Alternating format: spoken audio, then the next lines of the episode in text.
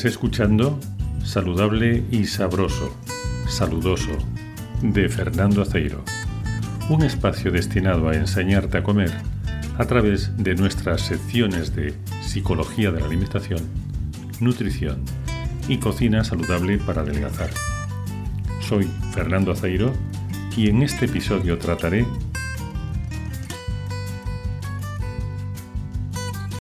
alimentos, emociones tóxicas y pensamientos negativos.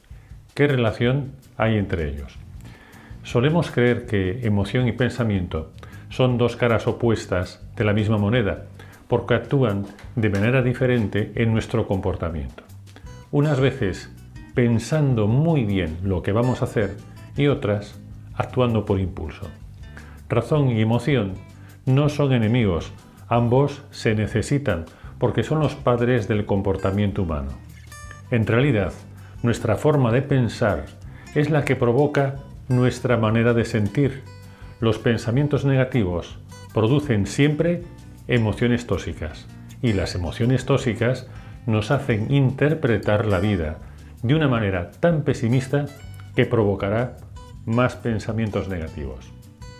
Pensamientos y emociones se generan mutuamente. No hay uno sin el otro. Epícteto, el filósofo más representativo del estoicismo clásico, dijo que lo que nos hace infelices no es lo que nos ocurre, sino cómo nos lo tomamos. Y tenía toda la razón. Las emociones son el resultado de cómo interpretamos la realidad. Son el significado que le damos a lo que nos sucede. ¿Cómo es posible que ignoremos algo tan básico que ya se conocía desde la antigüedad, porque nuestra mente sabe cómo utilizar el camuflaje perfecto para esconder la relación entre pensamientos y emociones. Se la conoce como razonamiento emocional y consiste en que siempre buscamos una causa equivocada que explique nuestros sentimientos y que más que una causa es un pretexto siempre suele ser algo externo a nosotros. La influencia de un cambio de tiempo, una persona que es capaz de hacernos perder el control, una circunstancia imprevista, un desequilibrio hormonal, pero siempre para esconder que es nuestra manera de pensar la causa de nuestras emociones. Y de esto quiero hablarte en este vídeo. ¿Qué papel juegan las emociones en nuestro comportamiento. Pensamos que lo que nos hace ser emotivos es un rasgo de nuestra personalidad o que las emociones vienen del subconsciente y por eso no las podemos controlar. Pero sabemos que cada emoción nace de una interpretación o de un razonamiento sobre lo que nos ocurre, porque son la conclusión razonada a la que hemos llegado por nuestra relación con el mundo, por eso te decía al principio que emoción y razón se complementan. Mucha gente se complica la vida tratando de controlar o reprimir sus emociones porque cree que sus emociones controlan su vida. Pero en realidad lo que controla su vida no son las emociones, son ese tipo de pensamientos que hacen que tengan emociones que no pueden controlar. No se trata de reprimir las emociones, sino de gestionar los pensamientos tóxicos que nos hacen sentir unas emociones tóxicas que no podemos controlar y que nos hacen llevar una vida complicada. ¿Cuándo nos desbordan las emociones? Cuando nacen de una interpretación errónea de lo que nos sucede, porque está basada en un pensamiento negativo, o en una creencia errónea, o en un prejuicio. Somos conscientes de nuestros razonamientos, pero no somos conscientes que cuando esos razonamientos están equivocados, persistimos siempre en el mismo error y no sabemos cómo salir de él. Las emociones que nos desbordan son las que nacen de una interpretación errónea de lo que nos sucede. ¿Qué ocurre cuando nuestra mente consciente está invadida por creencias negativas? Que nos convertimos en esclavos de nuestra manera de pensar o de nuestra filosofía de la vida. Los pensamientos equivocados dan lugar a interpretaciones de lo que nos ocurre que están equivocadas y de ahí surgen las emociones tóxicas y la ansiedad. Ese es el motivo de que no entiendas por qué tu vida es tan complicada. Nuestra manera de pensar y de razonar también está directamente relacionada con nuestra manera de sentir y con el tipo de emociones que experimentamos. Los pensamientos positivos engendran emociones de bienestar y felicidad. Los pensamientos tóxicos nos harán esclavos de las emociones tóxicas. Las creencias negativas son nuestro peor enemigo porque tratan de engañarnos, aprovechando nuestras debilidades. Son un parásito de nuestra personalidad que cuando es descubierto trata de justificar su presencia dándote una explicación racional de por qué está ahí. A esto se le conoce como razonamiento emocional.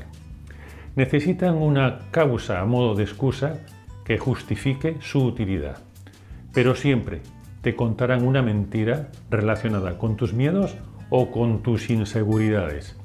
Te conocen demasiado bien y saben de sobra cómo embaucarte. El razonamiento emocional es una trampa que utiliza tu mente a modo de pretexto para justificar que todo aquello que te complica la vida es necesario para evitar un mal mayor. En realidad, no evita nada, es una forma de diálogo interno negativo que tiene la habilidad de convencerte de que no puedes vivir sin tu basura mental es un parásito que necesita que le des permiso para quedarse a vivir en tu mente. Para ser feliz no necesitas hacer nada extraordinario, tan solo has de procurar que no te engañen aquellos razonamientos que te hacen infeliz. ¿Por qué eres infeliz?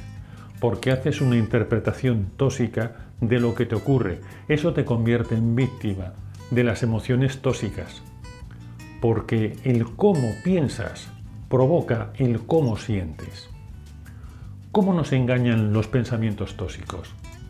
Utilizan eso que llamamos razonamiento emocional mediante cuatro estrategias diferentes con el fin de hacerte creer que no puedes vivir sin pensamientos tóxicos. Toma buena nota. La primera estrategia es la personalización. Es una manera de manifestar los sentimientos de culpa haciendo que tu vida gire en torno a la creencia de que eres la culpable de casi todo lo que ocurre a tu alrededor. No importa que sepas que hay situaciones que escapan de tu control, porque te vas a sentir culpable de todas formas. Crees que tienes la obligación de controlar todo lo que va a ocurrir y que además tendrías que responder adecuadamente a cada circunstancia que se presente de improviso. Este tipo de emociones surge de pensamientos como no puedo cometer errores o por ejemplo, si no hago las cosas de la manera adecuada, seré la culpable de todo lo que venga después. Estos pensamientos son la consecuencia de adoctrinar a una persona en la idea de que las cosas van mal por su culpa, porque es mala, rebelde, testaruda o atrae la mala suerte. La lista de mentiras puede ser infinita. Pero todas estas creencias negativas son el resultado de haber descargado en ti una responsabilidad que te excedía. Hay personas a las que alivia culpar a otros de los errores que ellos cometen. Es algo que podemos ver con frecuencia en el entorno familiar, escolar o laboral.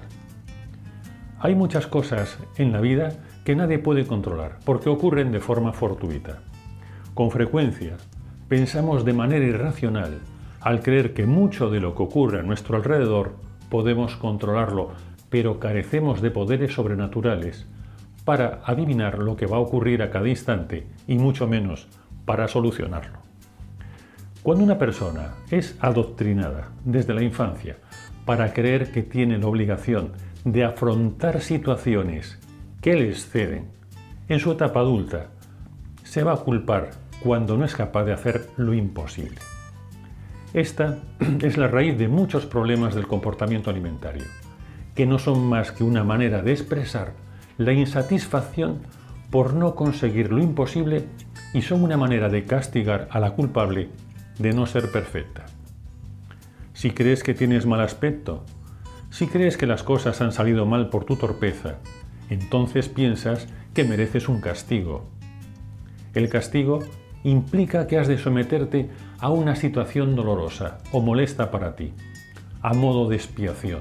Por ejemplo, podrías recibir un castigo que consistiría en que aumentes de peso con todo lo que implica, desde que necesitarás un tipo de ropa con la que no te identificas o creerás que las demás personas estarán pensando que no eres capaz de controlarte, lo que hará que te sientas socialmente insegura. Es cierto que también utilizamos la comida como recompensa, pero ¿cuántas veces comes por rabia? ¿Cuántas veces reivindicas el saltarte las normas a través de la comida? ¿Cuántas veces utilizas la comida para no ser doña perfecta? Para decir, basta ya, ahora voy a hacer todo lo contrario. Y eso es lo que tendrías que hacer con esta manera de pensar que te hace sentir culpable, hacer todo lo contrario. ¿Por qué no tienes por qué comer por culpabilidad? No tienes que comer por rabia, ni por revanchismo, ni para castigarte. Ninguno de esos pensamientos de culpa te pertenecen. Esas voces que te señalan con el dedo no son tuyas, te fueron inculcadas en momentos de debilidad, miedo o inseguridad. No es culpa tuya que estén dentro de ti. La misión de esas voces es culparte de todo lo que te ocurre y de esa manera fabrican las emociones tóxicas, que te desbordan. Tu objetivo no es controlar las emociones, sino este tipo de pensamientos que hacen que experimentes emociones tóxicas. La segunda estrategia es la capacidad de adivinar lo que piensan otras personas. Consiste en especular sobre lo que piensan los demás, pero de tal forma que reflejen y confirmen las ideas negativas que tiene una persona sobre ella misma. Por ejemplo, no soy capaz de controlar lo que como. Cualquiera que me vea se dará cuenta. También implica asumir la presión de tratar de ser igual que los demás y creer que los demás te juzgan por tu aspecto, porque tienes más talla, porque no puedes vestir igual que ellos, porque siempre te dicen que deberías adelgazar. También puedes creer que las demás personas pueden adivinar tus estados de ánimo negativos, como que estás desanimada de hacer dieta porque no consigues los resultados deseados o porque te sientes frustrada porque no, no encuentras ropa de tu talla con la que te identifiques. Puede parecerte que tus sentimientos son percibidos claramente por los demás, de tal manera que podrías sentirte avergonzada. Por eso podrías tratar de esconder tus sentimientos para evitar que te rechacen. La realidad es que las demás personas están tan centradas en su propia vida que a menudo no se fijan en los demás. Si no me crees, prueba a preguntarte, ¿cómo reaccionarías tú o las personas que conoces ante una persona en la misma situación? Nadie pensaría de forma peyorativa. Y si alguien lo hiciese, es que es mejor no relacionarse con esa persona. La tercera estrategia es predecir un futuro trágico y comportarse como si la predicción fuese a cumplirse. La visualización de una situación que tememos es una técnica de sugestión que como mínimo va a conseguir que cuando la situación se presente realmente estemos en un estado tal de ansiedad que no seamos capaces de afrontarla con éxito, con lo que estaremos provocando inconscientemente aquello que temíamos. Todo lo que revives en tu mente una y otra vez tendrá más probabilidades de ocurrir porque estás preparando tu mente para esa circunstancia. En este caso, que las cosas salgan mal. La sugestión es una especie de magia mental. Cuanto más se practica, más habilidad se desarrolla. La sugestión puede facilitar tanto lo bueno como lo malo. Es cuestión de elegir. Por esta razón, las personas que son muy hábiles, complicándose la vida, también no serían para mejorar su suerte. No tienen que hacer nada que no sepan, simplemente cambiar la dirección de sus pensamientos. Y la cuarta estrategia es la aceptación incondicional de consejos inadecuados, sobre todo de aquellas personas cuyo pensamiento está distorsionado por su ignorancia, sus prejuicios o la falta de experiencia, o también por sus propios problemas personales. Por así decirlo, sueles buscar la ayuda que más te perjudica sin ser consciente de ello. Crees que los demás ven la realidad de una manera más precisa porque estás cansada de equivocarte y has perdido la confianza en ti misma. Estos cuatro rasgos son fundamentales para desarrollar una manera de pensar que te hará tener un comportamiento ansioso, que se mantenga en el tiempo, ya que refuerza las creencias negativas y las asociaciones creadas en la infancia sobre tu culpabilidad. Poner a prueba esas convicciones y cuestionar esas creencias negativas es fundamental para que dejen de actuar complicándote la vida. Si a todos estos pensamientos parásitos les prestas atención, estarás premiando su conducta. Lo que quieren es captar tu atención. Si lo consiguen complicándote la vida, cada vez te la complicarán más. Pero, ¿qué ocurriría si no les haces caso? Prueba a observar esos pensamientos que no son tuyos. No los juzgues ni los critiques, porque dedicarles atención supone retenerlos. Puedes observar estos pensamientos como quien observa un cuadro. Hay circunstancias que suceden y tenemos que dejar que sucedan sin intervenir. Hay pensamientos que hay que dejarlos ir sin intentar mantener una relación larga con ellos. Compartir ideas como muestra de afecto es un acto de generosidad. Sembrar prejuicios y mentiras es una manera de prolongar la infelicidad de las personas a largo plazo. En este artículo has aprendido que los pensamientos y la razón son complementarios. Nuestra forma de pensar influye en nuestra manera de sentir. Los pensamientos negativos engendran emociones tóxicas.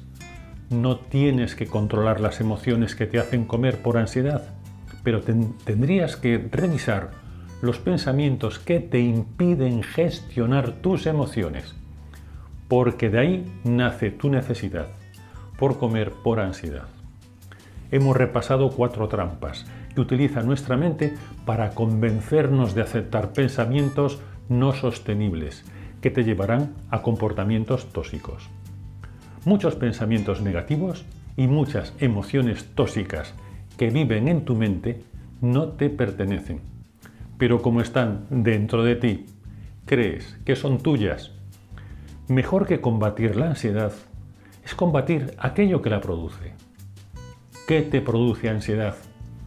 La respuesta es el significado que le das a lo que te sucede. La solución a la ansiedad por la comida pasa por cuidar de la calidad de tus pensamientos. Nos preocupamos por la calidad de los alimentos, de su origen y de su producción, pero no hacemos lo mismo con lo que pensamos. La próxima vez que te sorprendas a ti misma comiendo por ansiedad, no trates de controlar ese comportamiento, ni trates de controlar tus emociones. Rebobina. ¿Qué pensamiento negativo rondaba por tu mente hace un instante? ¿Te relacionaste con una persona tóxica? ¿Leíste algo en las redes sociales que te alteró? ¿Te sucedió algo que te irrita especialmente? Los pensamientos tóxicos no te pertenecen.